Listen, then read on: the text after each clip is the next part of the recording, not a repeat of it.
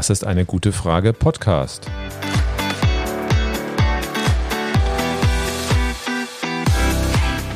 Der Podcast zur Klimakrise. Und zur Energierevolution. Von Cornelia. Und Volker Quaschning.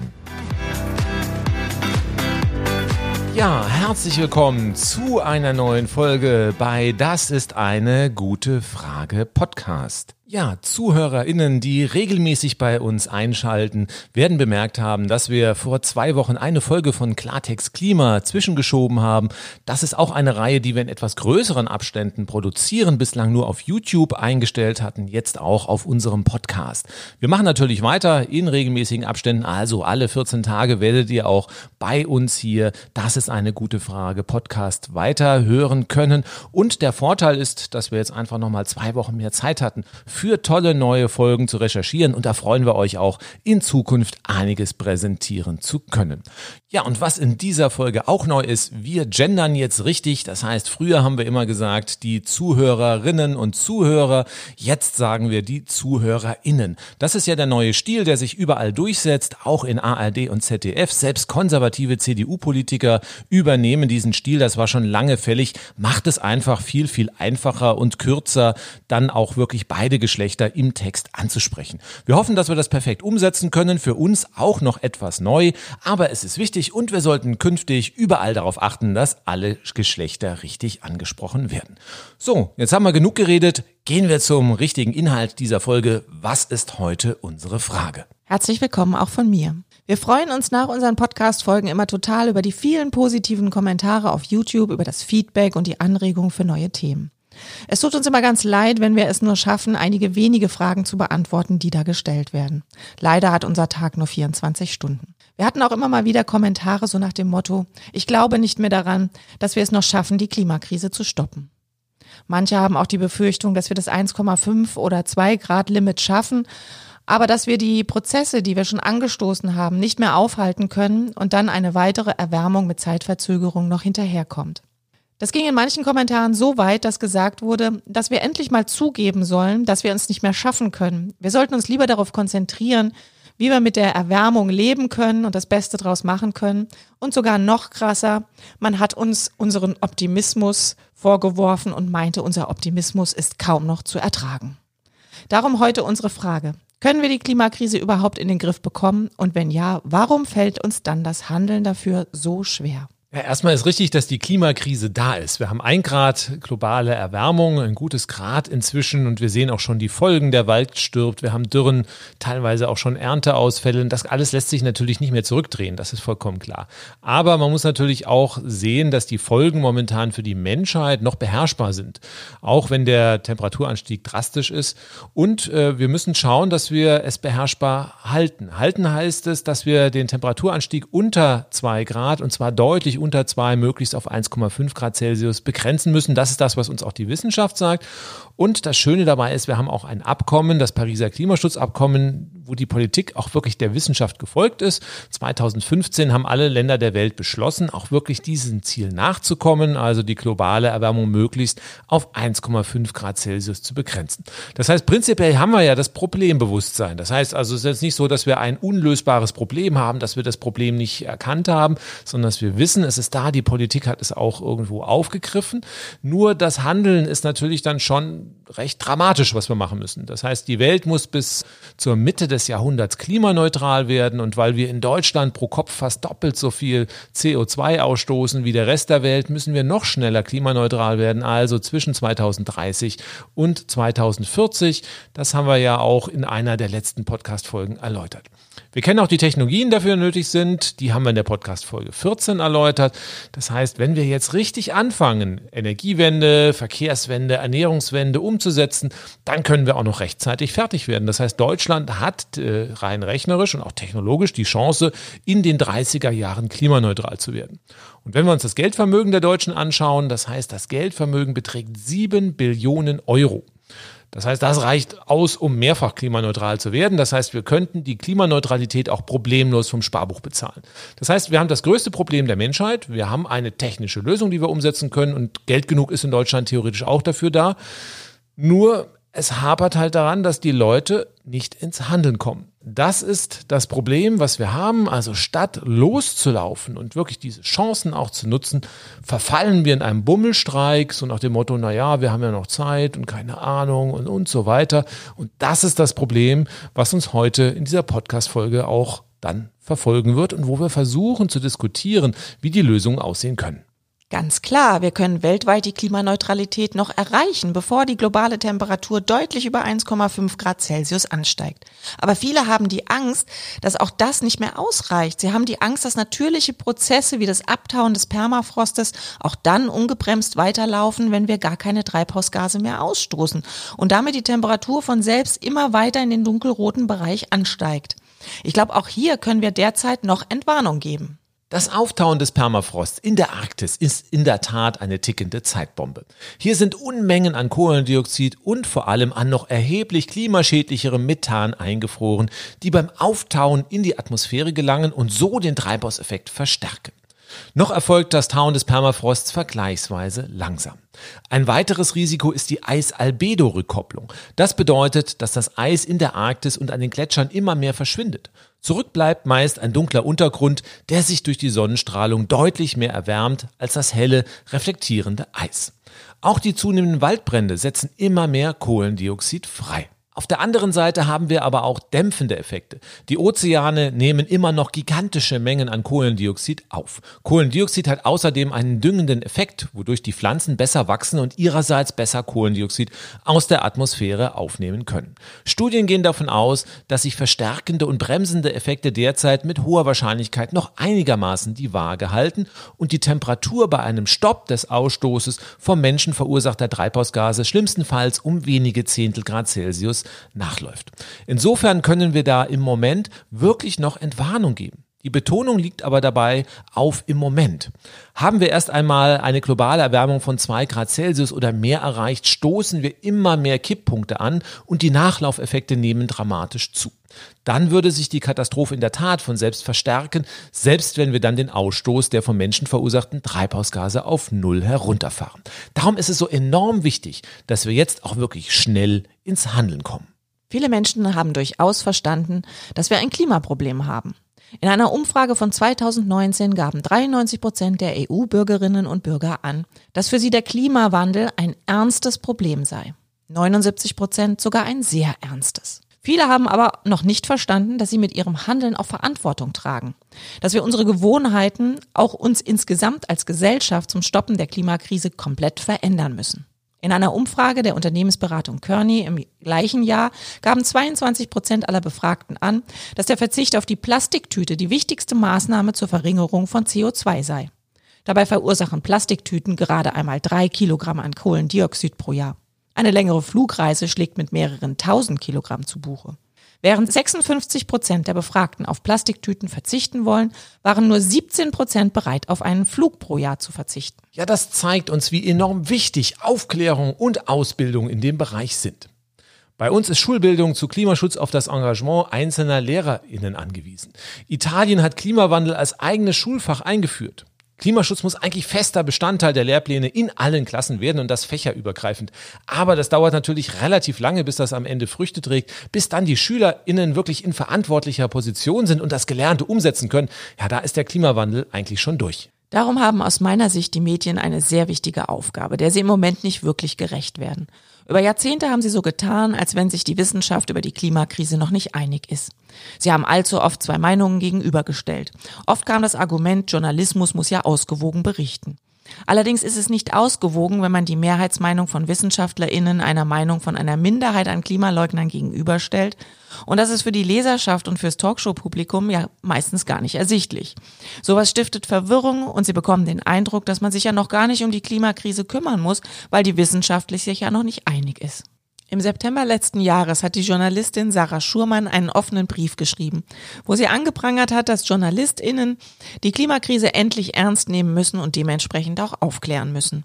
Sie prangerte an, dass zwar ab und an über Daten und Fakten geschrieben wird, aber diese oft gar nicht verstanden werden, geschweige denn richtig erklärt werden und schon gar keine Lösungen beschrieben werden. So können sich PolitikerInnen in Sicherheit wiegen, wenn sie das Blaue vom Himmel versprechen, denn nur wenige Menschen können sie entlarven. Für mich ist es immer noch völlig unbegreiflich, dass wir immer noch Börse vor acht haben, aber kein Klima vor acht. Medien und Schulen haben eine, einen ganz, ganz großen Bildungsauftrag in Bezug auf die Klimakrise und das muss endlich erfüllt werden. Naja, ein bisschen besser ist die Berichterstattung in den Medien seit der Fridays for Future Bewegung durchaus schon geworden. Aber sie wird lange noch nicht der Größe des Problems gerecht. Wenn man die Dimension der Klimakrise nicht erfasst hat, kann man natürlich auch nicht angemessen handeln. Und unsere PolitikerInnen haben Zugriff auf die wissenschaftlichen Fakten zum Klimaschutz.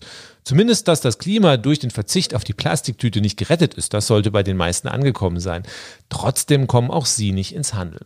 Und bei den Bürgerinnen gibt es auch noch starke Diskrepanzen zwischen der Erkenntnis zum Klimawandel und dem eigenen Tun. Und in der Umfrage von Kearney, die du vorhin genannt hast, gab es auch einen spannenden Fakt. Immerhin wurde nach der Plastiktüte der Verzicht auf eine Flugreise auf Platz zwei der wichtigsten persönlichen Maßnahmen zum Klimaschutz genannt. Bei den geplanten persönlichen Maßnahmen zur Verringerung von CO2-Emissionen landete der Verzicht auf eine Flugreise aber auf dem vorletzten Platz. Warum fällt es den Menschen so schwer, ins Handeln zu kommen, selbst wenn sie die Zusammenhänge verstanden haben?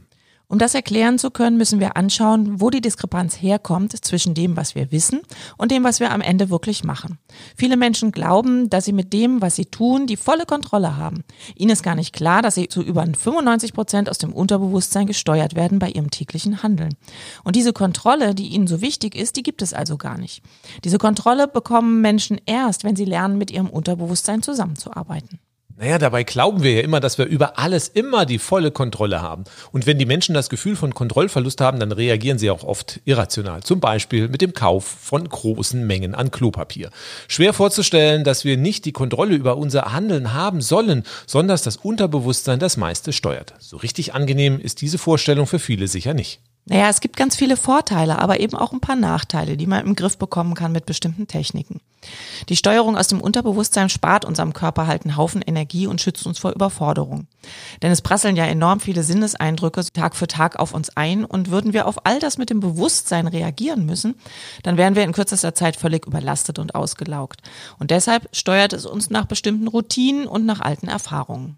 Naja, das macht ja durchaus auch Sinn. Aber zu den vielen Nachteilen gehört offensichtlich, dass genau diese Routinen das Handeln in der Klimakrise in vielen Bereichen völlig blockieren. Wir kennen das auch aus anderen Gebieten. Zum Beispiel, wenn man mit den Rauchen aufhören möchte, versuchen will abzunehmen oder einfach mehr Sport treiben möchte. Wir wissen ja, das ist gut für uns, das tut uns gut, aber es fällt uns unendlich schwer. Und um hier und in der Klimakrise Auswege finden zu können, müssen wir erstmal erklären, wie das Unterbewusstsein geprägt und geformt wird. Das Unterbewusstsein wird zum großen Teil in der Zeit von 0 bis 6 Jahren geprägt. Mit dem, was wir in dieser Zeit um uns herum so erleben. Also auch Dinge, die uns immer wieder gesagt werden oder die uns immer wieder vorgemacht werden. Hier werden also Werte geprägt, festigen sich Glaubenssätze und Routinen.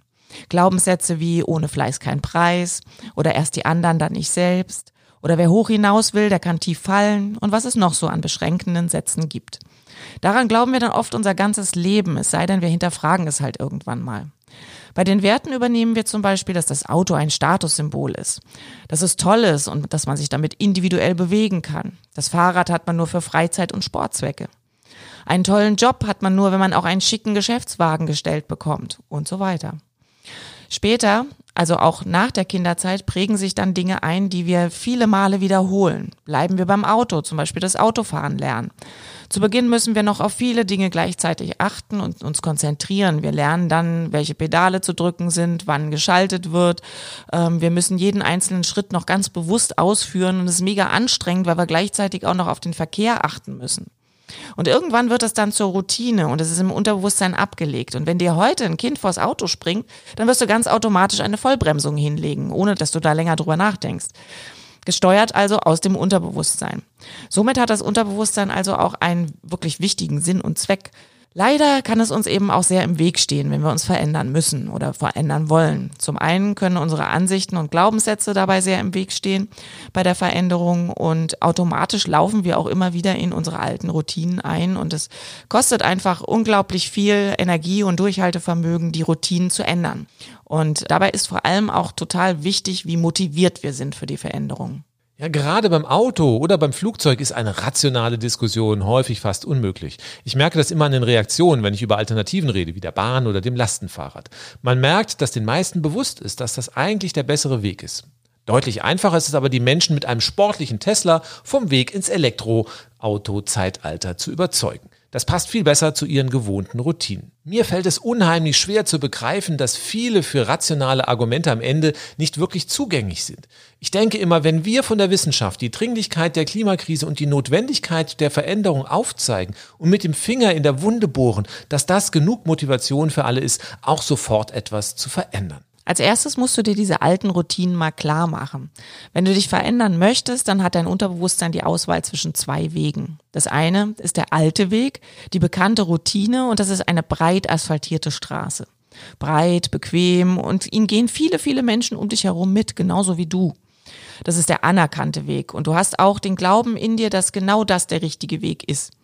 Und die Veränderung, die ist dann hingegen so ein ganz schmaler neuer Trampelpfad durchs Gebüsch durch. Du brauchst eine Machete, um dir den Weg frei zu machen. Es ist anstrengend. Du musst dich konzentrieren. Und wenn du Pech hast, steht da noch jemand in deiner Nähe, der sich fürchterlich darüber aufregt, was du da machst. Eine Freundin sagt, was machst du da für einen Unsinn? Deine Mutter sagt, das haben wir doch schon immer so gemacht. Warum willst du das jetzt anders haben? Und ein guter Freund will dir wegen der Veränderung die Freundschaft kündigen. Dein Vater sagt, das, was du da machst, das kann gar nicht gehen. Dein Unterbewusstsein merkt deine negativen Gefühle beim Gehen des neuen Weges, will dich schützen und lenkt dich wieder auf den breiten, ausgetrampelten Weg zurück. Und lenkt auch deine Gedanken wieder auf die alten Glaubenssätze und Werte und liefert dir wunderbare Ausreden und Gründe, warum die Veränderung Unsinn ist und gar nicht gehen kann. Einfach, damit es dir wieder gut damit geht. Damit du jetzt trotzdem den kleinen Pfad der Veränderung gehst und weiter den Weg frei machst und breit trampelst, brauchst du dafür zwei Ps. Oder wenigstens eins davon muss richtig groß sein. Aha, genau, zwei Ps. Was sind denn die zwei Ps? Pain und Pleasure. Pain bedeutet, dass ich einen Schmerz oder besser Leidensdruck haben muss, der so groß ist, dass ich bereit bin, etwas anders zu machen. Pleasure bedeutet, dass mir die Veränderung entweder großen Spaß machen muss oder zumindest zu einem sehr, sehr, sehr erfreulichen Ziel führen muss. Also zu einem Ziel, das mir richtig gute Emotionen bereitet und zwar schon jetzt, bevor ich das Ziel erreicht habe. Allein durch den Gedanken daran. Aber haben wir mit der Klimakrise nicht eine enorme Dringlichkeit? Die ungebremste Klimakrise droht am Ende unsere gesamte Zivilisation zu zerstören. Hungersnöte, ein Zusammenbruch der Trinkwasserversorgung in vielen Regionen, Kriege um immer knapper werdende Ressourcen und unvorstellbare Flüchtlingsströme sollten doch eigentlich Leidensdruck genug sein. Um das zu verhindern, wird die Zeit immer knapper. Was braucht es denn noch an Leidensdruck? Der Leidensdruck ist noch nicht für alle Menschen hoch genug. Die Brände in Australien und Brasilien sind weit weg und selbst wenn wir die Brände hier in Deutschland haben, dann ist es für viele auch nicht gerade vor der Haustür.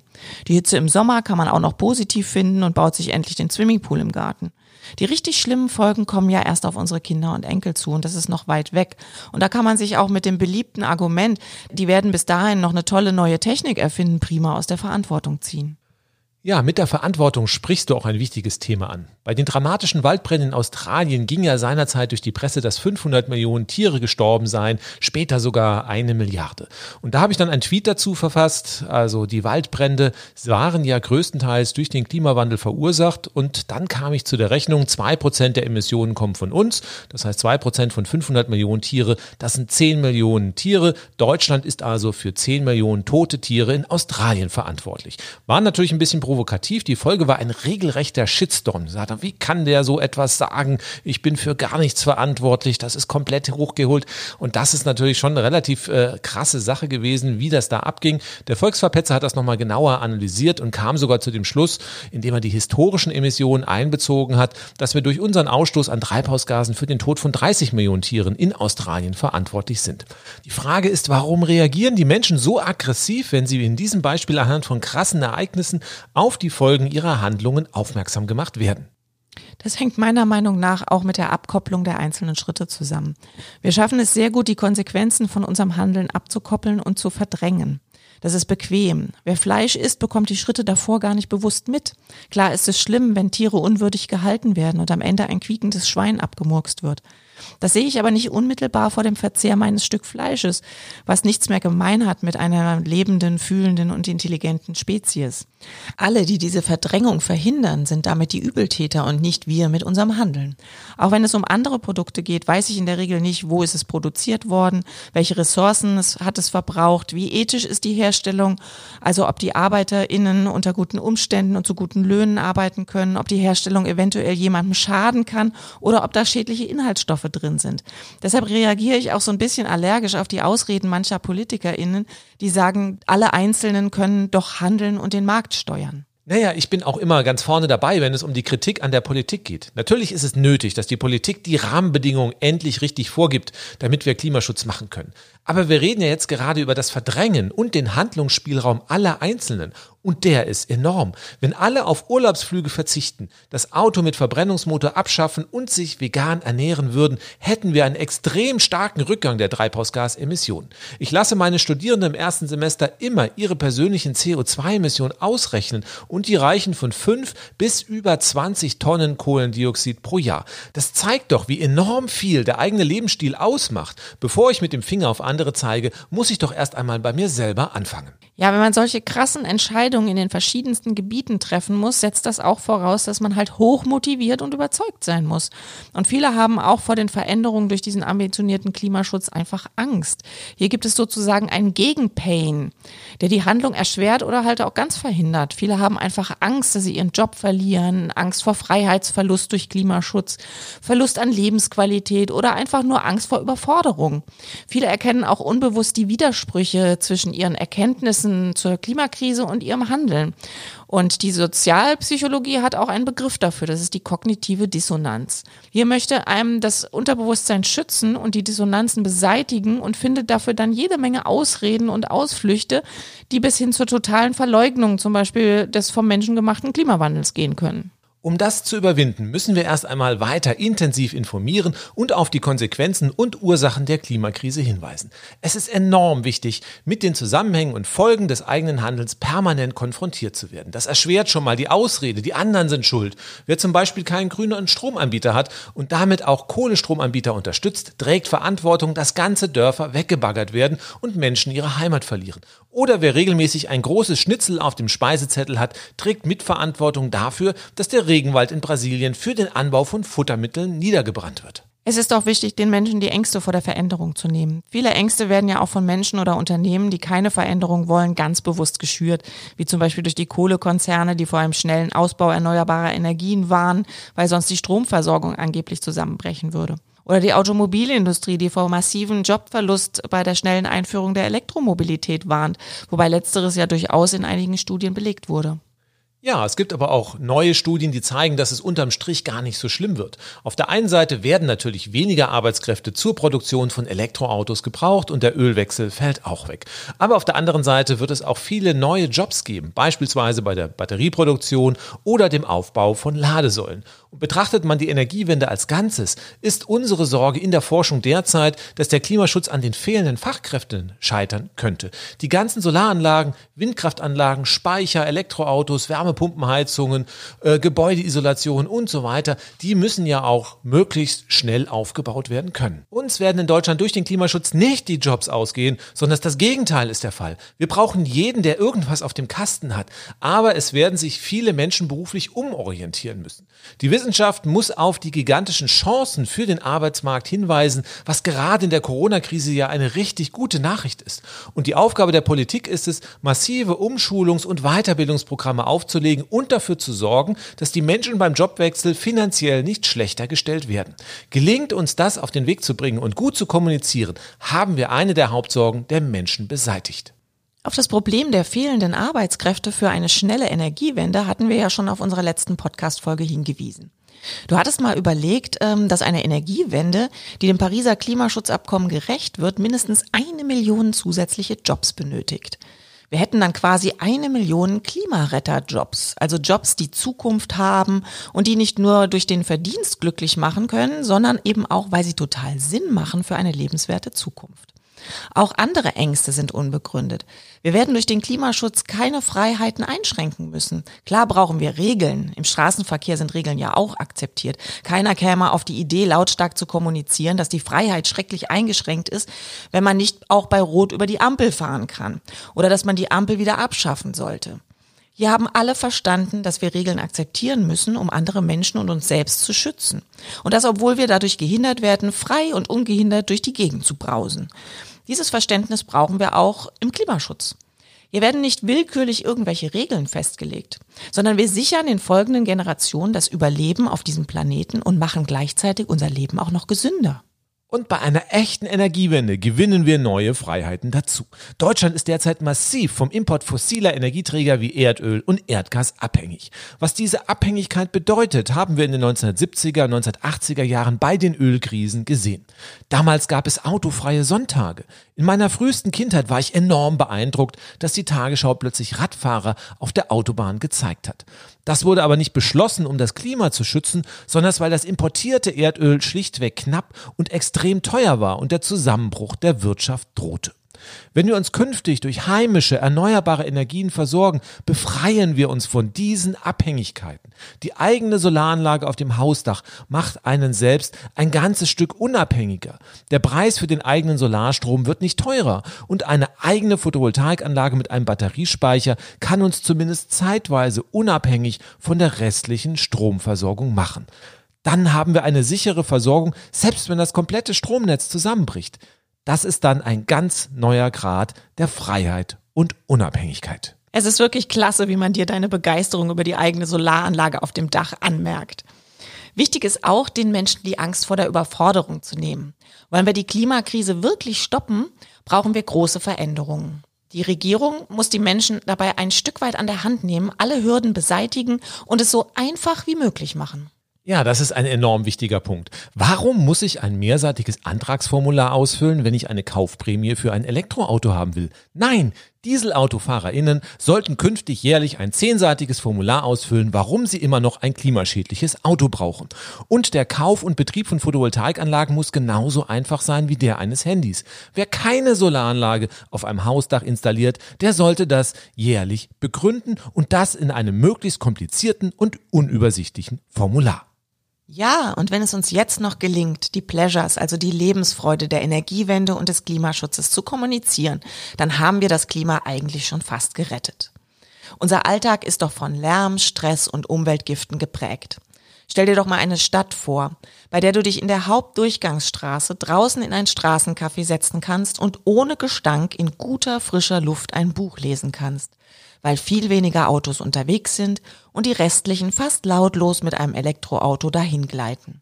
Die Städte werden sauberer und leiser, was den gesamten Alltagsstress reduziert, die Lebensqualität steigert und Krankheiten reduziert. Auch eine fleischarme oder noch besser vegane Ernährung ist zum Stoppen der Klimakrise dringend erforderlich.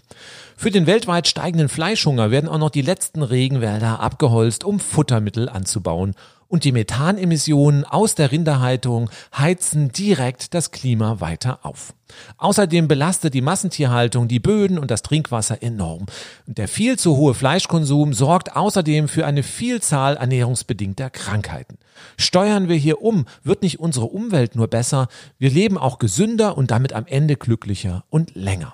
Viele denken, dass eine vegane Ernährung schrecklich langweilig ist und nicht wirklich schmeckt. Aus unserer Erfahrung können wir sagen, dass das Gegenteil der Fall ist. Seit wir Veganer sind, haben wir so viele super leckere Rezepte ausprobiert und für Menschen, die glauben, nicht auf Fleisch oder Milchprodukte verzichten zu können, gibt es inzwischen super leckere vegane Alternativen, bei denen man nicht mal merkt, dass da gar kein Tier drin ist. Es ist kaum zu glauben. Gesundes Essen bedeutet keinen Verzicht mehr, sondern einen enormen Gewinn für die Speisekarte und den Genuss. Und gutes und gesundes Essen hat auch noch weitere Vorteile. Wir können es ohne Schuldgefühle genießen, ohne im Hinterkopf zu haben, dass Tiere durch uns extrem leiden und sterben müssen.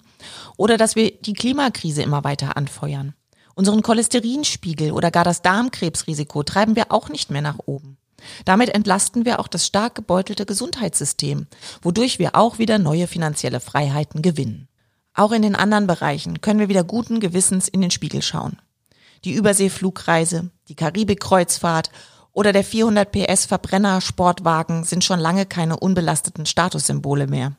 Das neue Pedelec, das Lastenfahrrad mit Elektromotor oder das schicke, schnelle und leise Elektroauto bieten klimaverträglichen Fahrspaß. Und wer im schicken Schlafwagen mit der Bahn nach Rom, Wien oder Budapest fährt, kommt nicht nur ausgeschlafen am Zielort an, sondern kann zu Hause auch noch über das klimafreundliche Abenteuer berichten. Dieser Wertewandel wird immer mehr kommen. Und es liegt auch jetzt schon an uns, wie wir reagieren, wenn uns jemand von der Flugreise oder der Kreuzfahrt vorschwärmen will. Als eine Freundin von ihrer Kreuzfahrt erzählte, würdigte ich zwar ihre Erzählungen vom schönen Urlaub, wies sie aber auf die massiven Klimafolgen der Reise hin und ob sie nicht einen ähnlich erholsamen Urlaub auch auf andere Art und Weise haben könnte. Sie antwortete gestresst, du bist jetzt schon die dritte, die mich das fragt. Das war wohl meine letzte Kreuzfahrt.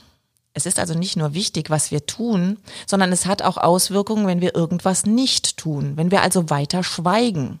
Mit achtsamer Kommunikation ist es möglich, die Person darauf hinzuweisen, dass der nächste Urlaub doch bestimmt klimafreundlicher sein wird, ohne dass es in Zoff endet. Mein Lieblingsbuch zur gewaltfreier Kommunikation ist übrigens Wenn die Giraffe mit dem Wolf tanzt von Serena Rust. Das ist jetzt keine Werbung, sondern eine unbezahlte Empfehlung von mir. Die junge Generation von Fridays for Future hat im Jahr 2019 der älteren Generation schonungslos den Spiegel vorgehalten. Ich habe viele Menschen unserer Generation und älter erlebt, die mit schlechtem Gewissen herumgedruckst haben, weil sie wussten, dass die junge Generation recht hat. Wer möchte schon schuldig an der Zerstörung der Lebensgrundlagen seiner Kinder und Enkelkinder sein? Gerade die mittlere und ältere Generation hat jetzt die Chance, hier den entscheidenden Hebel umzulegen. Anders als die junge Generation sitzen hier einige in den Unternehmen und der Politik an Schlüsselpositionen und sie haben das Geld, die nötigen Investitionen in die Energiewende voranzutreiben. Was gibt es Schöneres, als in einigen Jahren mit der Enkelin im Schaukelstuhl auf der Terrasse zu sitzen und zu erzählen, wie wir damals das Unmögliche geschafft haben, indem wir allen Mut zusammengenommen haben. Wir können unseren EnkelInnen erzählen, was wir dazu beigetragen haben, die Welt zu retten und dass wir genau zu dem Zeitpunkt damit begonnen hatten, als viele schon geglaubt haben, dass es zu spät sei. Wir können unseren EnkelInnen zeigen, dass wir alles erreichen können, wenn wir nur daran glauben und man muss es so drastisch sagen, endlich den Arsch hochbekommen und Spaß an der Veränderung haben. Es ist ein guter Anfang, wenn man erkennt und versteht, wie Menschen funktionieren und die Ausreden einschätzen kann. Wir haben alle diese Ausreden in uns drin, das ist menschlich. Dieses Verständnis klappt auch uns selbst gegenüber. Jede Person kann jetzt auch selbst entscheiden, ob sie sich ihre eigenen Ausreden noch glauben mag oder sie einfach mal hinterfragt. Bevor ich vegan wurde, hatte ich viele Ausreden. Ich dachte, ich könnte nicht vegan werden, weil ich Margarine hasse und ich dachte, ich müsste sie dann statt Butter essen. Ich dachte, ich könnte nicht ohne Eier leben, weil Rührei einfach so lecker ist und ich ohne Ei dann auch keinen Kuchen backen könnte. Ich habe gedacht, dass ich gar nicht so schlimm bin, weil ich ja nur extrem wenig Fleisch esse und wenn dann Bio. Und dann kam unsere Tochter und hat gesagt, sie will vegan sein und ob wir da mitmachen wollen. Dann haben wir uns geeinigt, dass wir einen Monat mitmachen und dann entscheiden, ob wir das weitermachen wollen. Und genau das ist der Trick. Einfach mal machen. Es könnte ja klappen. Was soll ich sagen? Es gibt eine super leckere vegane Butter, die mir genauso gut schmeckt wie die Butter von früher. Die Kuchenrezepte ohne Ei funktionieren super und schmecken gut und Fleisch vermisse ich keinen einzigen Tag. Ihr habt also heute gehört, worauf es ankommt, damit das Handeln in der Klimakrise endlich funktioniert. Wir müssen den Leidensdruck aufrechterhalten und alle Menschen über die dramatischen Folgen der Klimakrise aufklären. Ihr findet beispielsweise bei Fridays for Future oder Scientists for Future und natürlich auch bei unserem Podcast oder YouTube-Kanal viel Material, mit dem ihr kompetent aufklären könnt. Wichtig ist aber, dem Menschen, der dir gegenübersteht, mit seinen Ausreden nicht abzustempeln, sondern mit seinen Bedürfnissen und Ängsten abzuholen. Und dann erst darauf aufmerksam machst, dass seine Argumentation hinkt. Und was noch viel wichtiger ist, erzähle den Menschen doch einfach so oft du kannst, wie viel besser und schöner eine Welt sein wird, in der wir die Klimakrise gestoppt und eine nachhaltige Lebensweise in der gesamten Bevölkerung etabliert haben. Rahmenbedingungen und Regeln machen Sinn, denn sie schützen uns, die Tierwelt, die Umwelt und das Klima. Außerdem ziehen wir dann alle an einem Strang und wir haben nicht mehr das Gefühl, das eigene Handeln nutzt doch nichts. Damit sich PolitikerInnen trauen, die Rahmenbedingungen und Regeln festzulegen, brauchen wir aber eine große Anzahl an Menschen, die signalisieren, dass sie das mitmachen und wirklich wollen. Damit das möglichst viele Menschen werden, redet so viel wie möglich positiv über Dinge, die ihr geändert habt. Schwärmt in eurem Umfeld von der Solaranlage auf dem Dach, dem schicken Elektroauto oder dass ihr gerade zu einem grünen Stromanbieter gewechselt seid. Schwärmt vom leckeren veganen Essen und wie vielen Tieren ihr persönliches Leid erspart habt. Fotografiert euer veganes Essen. Ich hasse es ja eigentlich, Essensbilder in den sozialen Netzwerken zu teilen, aber ich habe auch schon mal Bilder zu veganem Essen gepostet. Verteilt Rezepte, die ihr gut findet und gebt Tipps zu tollen Produkten. Erzählt, wie klasse sich ein Elektroauto fährt und wie gut das Laden klappt. Wichtig dabei ist, auch immer eure Gefühle dazu zu erwähnen und was es euch Positives gebracht hat. Man muss sehen und hören, dass es euch damit super geht. Die Menschen, denen du das erzählst, müssen riesen Lust bekommen, was nachzumachen. Wenn ihr wollt, dass möglichst viele Menschen um euch herum mitmachen, dann müsst ihr gute Emotionen verbreiten. Unser neuer Weg muss Pleasure bringen. Wir können uns als Klimabewegung auch auf Erfolg programmieren. Aus dem Hochleistungssport ist bekannt, dass Spitzensportler ihre Mentalkräfte für ihren Erfolg einsetzen. Die Sportler haben gelernt, die Macht ihres Unterbewusstseins positiv für sich zu nutzen. Das geht, indem man sich in einen entspannten Zustand vorstellt, wie die Höchstleistung zu erreichen ist. Man spielt das alles von vorne bis hinten in Gedanken durch und am Ende geht man in dieses tolle Gefühl des Sieges hinein. So hat das Unterbewusstsein den Erfolg schon mal erlebt und auch gespürt, was für ein gutes Gefühl das ist. Das Unterbewusstsein unterscheidet auch nicht zwischen Fantasie und Realität. Spielt man das immer wieder so durch, wird es für das Unterbewusstsein immer mehr zur Routine, die schon geschehen ist und somit viel leichter, dass auch in der Realität es so läuft. Auch im Business wird die Methode schon lange verwendet, um erfolgreicher zu werden. Zu oft hatte ich schon das Gefühl, dass wir uns in der Klimabewegung gegenseitig runterziehen, weil wir so fokussiert sind auf die Dinge, die noch nicht funktionieren in unserer Gesellschaft und in der Politik. Wir sehen, was auf uns zukommt, wir ärgern uns, zeigen mit dem Finger auf die Unternehmen und Menschen und reißen uns gegenseitig damit auch oft in eine regelrechte Klimadepression. Warum nutzen wir die Mentaltechnik nicht auch in der Klimabewegung? Wie wäre es, wenn wir alle die Zeit abends vor dem Einschlafen nutzen, um uns ganz entspannt mal die Zukunft vorzustellen, wie sie sein kann, wenn wir es schaffen, bis 2035 klimaneutral zu werden. Wie sieht dann unser Leben aus? Wo wirst du wohnen? Wie gut wird die Luft sein? Was wirst du essen? Wie wirst du dich durch die Gegend bewegen? Wo wirst du arbeiten? Und so weiter. Lasst eurer Fantasie freien Lauf. Und nicht vergessen, fühl dich in das gute Gefühl rein, das du dann haben wirst. Tu so, als wenn all das schon eingetreten ist, was du dir erträumst. Und nicht nur mit dem großen Ziel könnt ihr das auf die Art und Weise machen, sondern auch mal auf diese Weise Gespräche mit Politikern, Familienangehörigen oder anderen in der Fantasie durchspielen, die zum Erfolg führen. All das, was ihr euch an Teilzielen so vornehmt. Ein Beispiel aus der Geschichte kann uns zeigen, wie viel Großes solche Visionen bewegen können. John F. Kennedy hat sich 1962 in der Rede vor die Nation gestellt und gesagt, die amerikanische Regierung hat heute beschlossen, dass wir auf den Mond fliegen werden. Wir machen das nicht, weil es einfach ist. Wir machen es, weil es eine Herausforderung ist. Es wird eine große Stange Geld kosten, aber wir werden das bezahlen, was bezahlt werden muss. Wir werden das tun, was getan werden muss und wir werden dafür die Steuern erhöhen. Und die Menschen applaudierten, sagten, ja, erhöht uns die Steuern, wir wollen auf dem Mond. Und wir wissen alle, wie diese Geschichte ausgegangen ist. 1969 betrat Neils Armstrong als erster Mensch den Mond und die Amerikaner haben umgerechnet über 100 Milliarden Euro ausgegeben und damit am Ende ein Wettrennen gegen Russland gewonnen. Wir haben so ein Wettrennen auch zu gewinnen, und zwar das Wettrennen um das Überleben der künftigen Generationen. Und wenn wir es genauso wie 1962 schaffen, die Begeisterung für diese Vision zu erzeugen, dann können wir auch dieses Rennen gewinnen. Und wir müssen auch wirklich dieses Wettrennen gewinnen. Das sind wir unseren Kindern und Enkelkindern schuldig. Lasst uns also nicht in negativen Emotionen versinken. Wir brauchen die positiven Emotionen und Visionen, um unsere eigene Psyche zu schützen und um Menschen um uns herum mit durchs Gebüsch nehmen zu können. Dieser Weg durchs Gebüsch muss in naher Zukunft der breite und schönere Weg werden. Und alle die, die noch weiter auf dem alten Weg gehen, müssen zur Minderheit werden. Auf diese Art können wir gemeinsam als Klimabewegung Dinge erreichen, die wir nie für möglich gehalten haben. Also lasst uns allesamt Visionen und gute Emotionen in Bezug auf die Veränderungen, die wir brauchen, in die Welt tragen. Lasst uns das, was fast schon unmöglich erscheint, möglich machen. Ja, das ist doch ein tolles Schlusswort. Und damit sind wir auch am Ende unserer Folge anbelangt.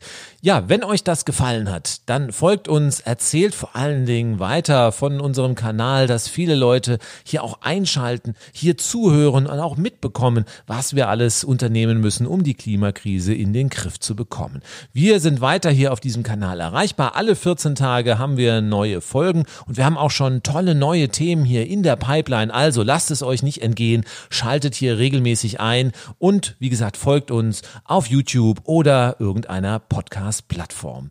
Ja, dann Dankeschön fürs Zuhören schon mal und dann Tschüss bis zum nächsten Mal. Tschüss auch von mir, bis zum nächsten Mal.